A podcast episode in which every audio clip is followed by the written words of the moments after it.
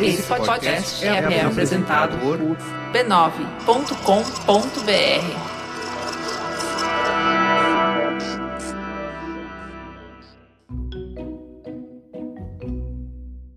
Bem-vindas ao Histórias de Ninar para Garotas Rebeldes, uma apresentação de Bradesco.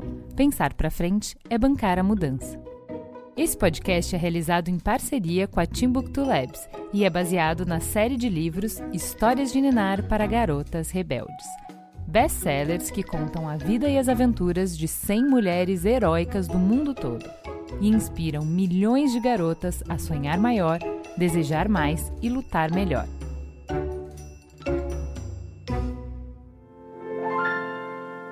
Quem conta a história de hoje é Mafuane Odara.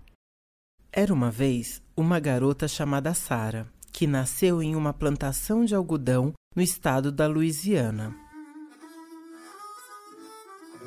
Sara veio ao mundo em uma cabana de um cômodo, no limite de uma fazenda. Sua família morava em Delta, uma cidade pequenininha aninhada numa curva do rio Mississippi.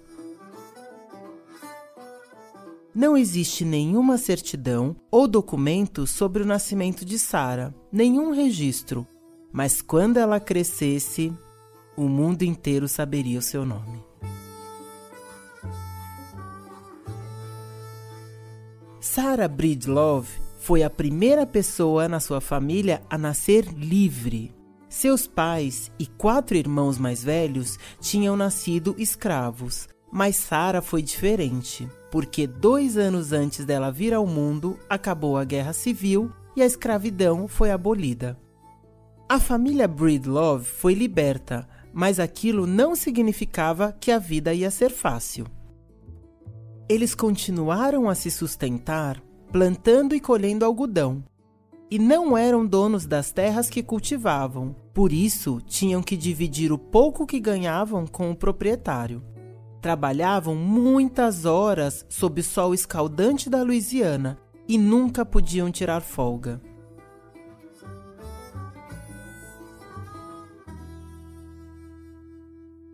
Quando Sara era bebê, ia para o campo amarrada nas costas da mãe. E assim que fez quatro anos, foi trabalhar com os pais.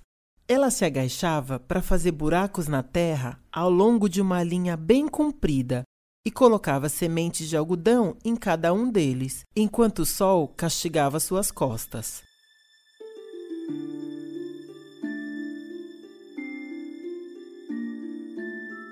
Poucos anos depois, trabalhava igual a um adulto. Sara e sua amiga, Celeste, se gabavam de cortar e limpar algodão mais rápido que qualquer pessoa porque quanto antes terminassem, mais cedo podiam escapar para pegar lagostins no pântano, sob a sombra dos cipós que pendiam e balançavam nas árvores. No fim de semana, os Breedlove se juntavam a outras famílias para comer peixe frito em piqueniques barulhentos. E todo domingo, as meninas iam à igreja e se sentavam nos bancos duros e compridos, usando penteados parecidos. Elas arrumavam os cabelos em tranças apertadas, amarradas com barbante. Quando Sara tinha sete anos, tudo mudou. A mãe dela morreu. Em pouco tempo, o pai desapareceu também. Ninguém sabe se morreu ou se só mudou de cidade. O fato é que de repente Sara ficou órfã e teve que se cuidar.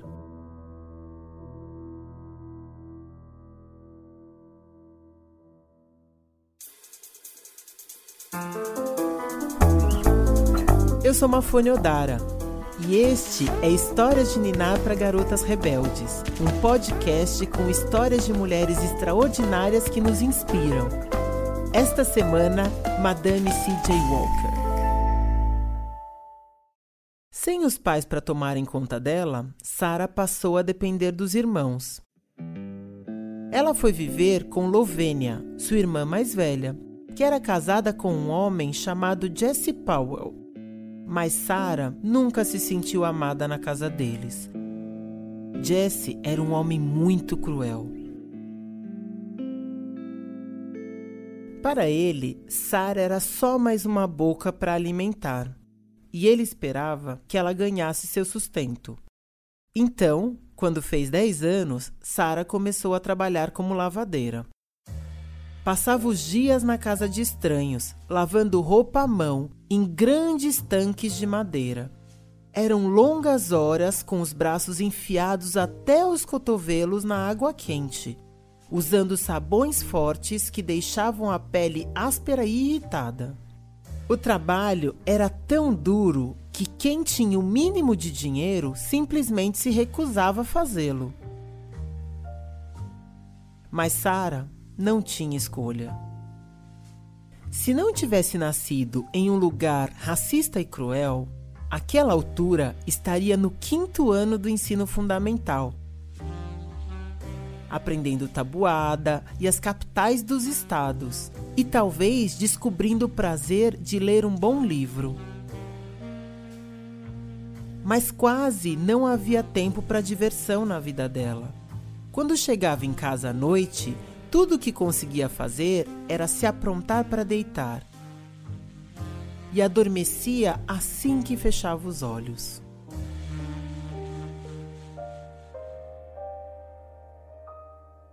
Quando fez 14 anos, Sara estava desesperada para sair dali. Queria uma casa só sua. Queria ir à escola, viajar para Paris, ver obras de arte famosas e ouvir música tocada por grandes orquestras. Ela prometeu para si mesma que não deixaria seus sonhos afundarem num tanque de lavar roupa. E encontrou uma saída.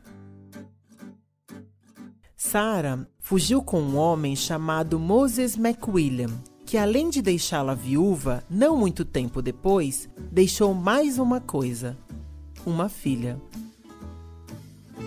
Sarah teve Lélia quando tinha só 17 anos. Ela amava a filha e queria que Lélia fosse à escola e aprendesse tudo que ela não tinha aprendido. Então, resolveu se mudar só Lélia e ela, para St. Louis, no Missouri.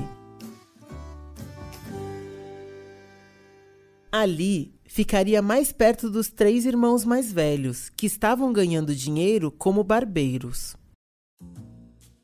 Foi fácil arrumar trabalho de lavadeira em St. Louis. E apesar de dar duro para ganhar um dólar e cinquenta por dia, era suficiente para pagar o aluguel. O novo lar de Sara e Lélia era um apartamento minúsculo, na verdade, só um cômodo, em um bairro super barra pesada da cidade. Mas era delas. Lélia ia à escola e Sara começou a frequentar as aulas noturnas. Iam se virando, mas nos momentos em que ela estava sozinha, ela se preocupava com o futuro. tinha começado a namorar um homem chamado Charles J. Walker, CJ para os íntimos. Ele trabalhava vendendo espaço publicitário em um jornal, mas estava longe de ser rico. Pretendiam se casar em breve, mas Sarah não via em que aquilo podia mudar a sua vida. Um dia, se debruçou na tábua de lavar com uma pilha imensa de roupas no tanque. Olhou para os seus braços, cobertos de espuma de sabão e se perguntou: O que você vai fazer quando ficar velha e as suas costas não aguentarem mais? Quem vai cuidar da sua menininha? Não via como ela, uma pobre lavadeira, conseguiria dar uma vida melhor para si e a Lélia. Mas em pouco tempo, tudo mudaria.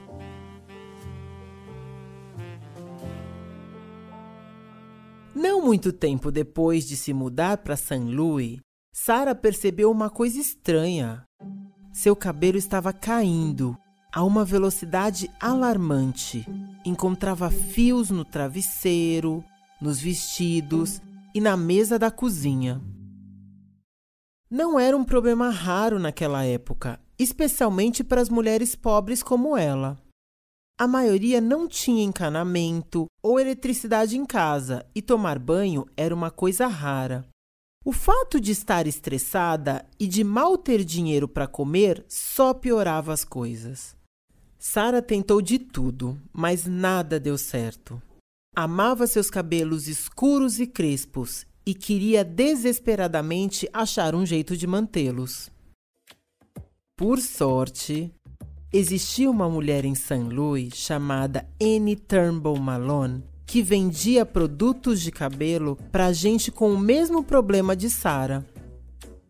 Ela experimentou e eles funcionaram. Na verdade, funcionaram tão bem que Sara foi trabalhar como vendedora para Anne. Aprendeu a cuidar dos cabelos de outras mulheres com shampoos, massagens no couro cabeludo e escovas especiais. Mal imaginava Anne que Sara se tornaria sua maior rival. E ela tinha resolvido que era hora de entrar no negócio por conta própria. Uma noite, Sara se ajoelhou ao lado da caminha que dividia com Lélia e rezou. Como ela mesmo conta, sua oração foi atendida com um sonho. Enquanto dormia, Diz que um homem grande e negro veio até ela e disse exatamente que ingredientes deveria usar para tratar o couro cabeludo e fazer o cabelo crescer. Ainda melhor que os produtos de Turnbull.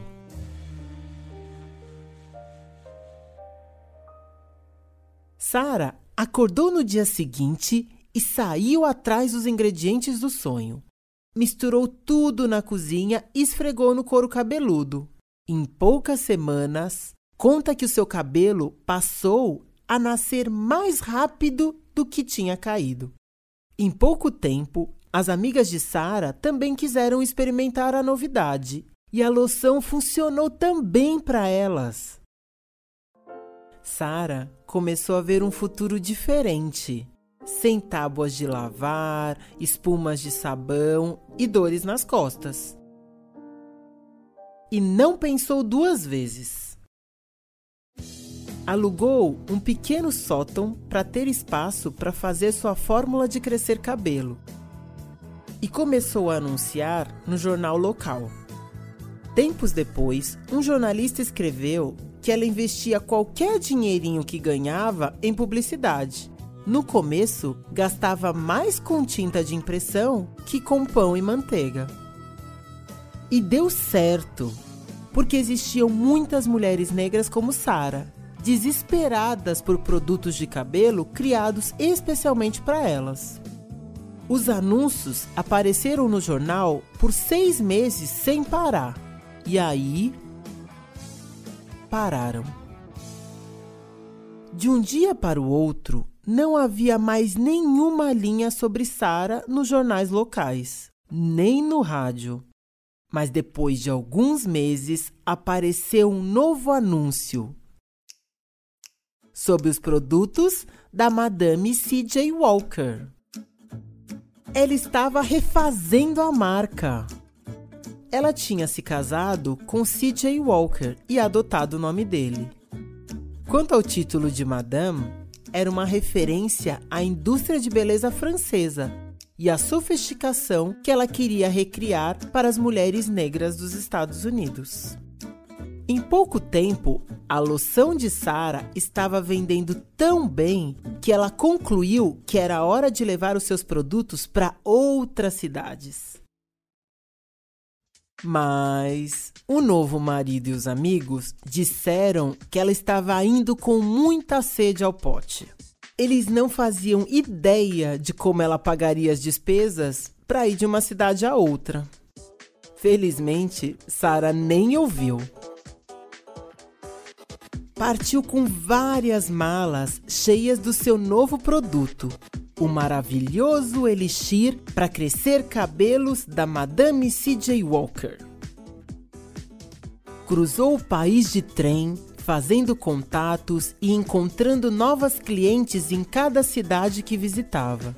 As demonstrações da madame eram tão convincentes que muitas das mulheres que apareciam para fazer pedidos para a loja acabavam levando frascos da loção para si próprias. Em casa, Lélia recebia os pedidos, corria para o correio, despachava as encomendas para o país inteiro. As clientes ficavam satisfeitíssimas, porque a madame não tentava fazê-las parecer com os ícones de beleza de sempre, as mulheres brancas com cabelos lisos e finos. Ela queria que os cabelos das mulheres fossem bonitos como só os cabelos crespos podiam ser. Pela primeira vez na vida, as clientes da Madame C.J. Walker estavam usando produtos feitos especialmente para o tipo de cabelo delas. Uma mulher do Arkansas escreveu para dizer que a Madame era uma enviada de Deus para a humanidade. Outra do Texas disse: Meu cabelo é o assunto da cidade, tenho que deixá-lo solto para as pessoas verem. Logo, estavam recebendo tantos pedidos que não conseguiam dar conta, e o pequeno negócio da madame virou uma empresa de verdade. Ela contratou vendedores para percorrerem o país e os números cresciam todos os dias. Mas a relação da madame com o marido não ia lá muito bem. Ele era infiel e agora que o negócio estava prosperando, discutiam o tempo todo sobre a melhor forma de conduzir as coisas. A madame sempre tinha ficado no comando e pretendia continuar assim. E quando comprou um prédio de tijolos em Indiana para ser a sua fábrica, laboratório e salão, só tinha um nome na fachada: o dela. Logo se separaram mas Madame resolveu manter o nome C.J. Walker, porque, graças a ela, ele tinha ficado famoso. Cinco anos depois de sair da sua cidade, a Madame tinha conquistado clientes e representantes de vendas em quase todos os estados americanos. Ela estava rica! Embora adorasse roupas bonitas, arte e carros elegantes, ela tinha planos mais grandiosos para o seu dinheiro.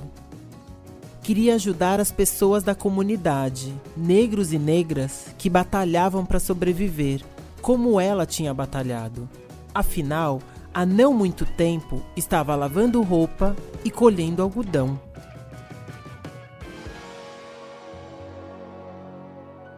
Apesar da escravidão ter acabado, muita coisa continuava igual. Quase todo dia, os jornais publicavam histórias horríveis de violência contra negros e negras. Em 1915, 69 afro-americanos foram linchados no país. E a madame precisava fazer alguma coisa. Seus amigos disseram que a política e os negócios não se misturavam.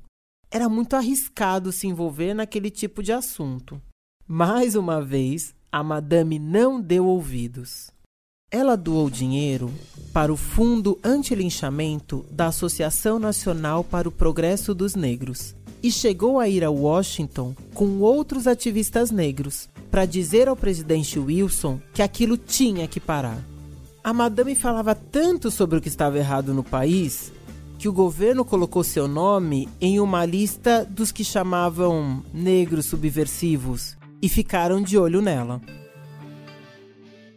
Ela também se envolveu em causas menores, doou dinheiro a igrejas, escolas e centros comunitários e queria que seus representantes de vendas, que agora chegavam a milhares, a seguissem. Então, começou a fazer uma conferência anual, onde as mulheres se reuniam e falavam sobre seus trabalhos. A madame dava prêmios não só às representantes que vendiam mais, mas também àquelas que levantavam mais dinheiro para a caridade. Em 1915, as vendas anuais da Madame chegavam à casa dos 100 mil dólares. Em dinheiro hoje, isso equivale a mais de 2 milhões de dólares. Apesar de ter tudo o que poderia desejar, o que mais gostava de fazer era cuidar da empresa. Em outubro de 1917, durante uma viagem de negócios pelo sul do país, fez uma parada em Vicksburg, a cidade onde ela tinha começado a trabalhar como lavadeira aos 10 anos, e vizinha à cidade de Delta, onde ela nasceu. Ela aceitou um convite da sua antiga igreja em Vicksburg para dar uma palestra. A madame se ajeitou no púlpito e olhou a congregação. A casa estava cheia, todo mundo se amontoando nos mesmos bancos duros em que ela tinha sentado 40 anos antes.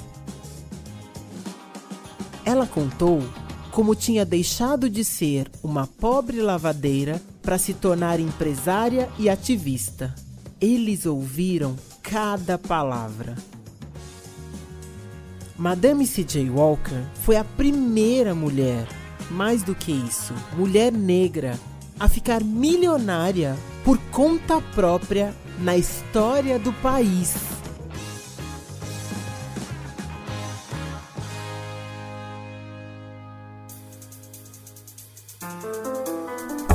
Oi, eu sou a Giovana. O episódio de hoje foi narrado pela Mafoane Odara mestre em psicologia, pesquisadora do Núcleo de Estudo de Prevenção da AIDS e coordenadora da área de enfrentamento às violências contra as mulheres do Instituto Avon. Este podcast foi produzido por B9 e é baseado na série de livros Histórias de Ninar para Garotas Rebeldes, publicado no Brasil pela VR Editora. Escritos por Helena Favilli e Francesca Cavallo. Coordenação Ju Valauer. Edição Robson Bravo. Design de som e trilha sonora original Eletra Barghiati. Tradução e adaptação por português Juliana Geve. Produção Anisa Neves. Se você gostou, compartilhe com seus amigos. Fique ligada e continue rebelde. Até o próximo episódio. O Bradesco acredita que toda mulher pode ser quem ela quiser. Direitos Autorais 2018 pertencem a Timbuktu Labs. Todos os direitos em todos os países são reservados a Timbuktu Labs.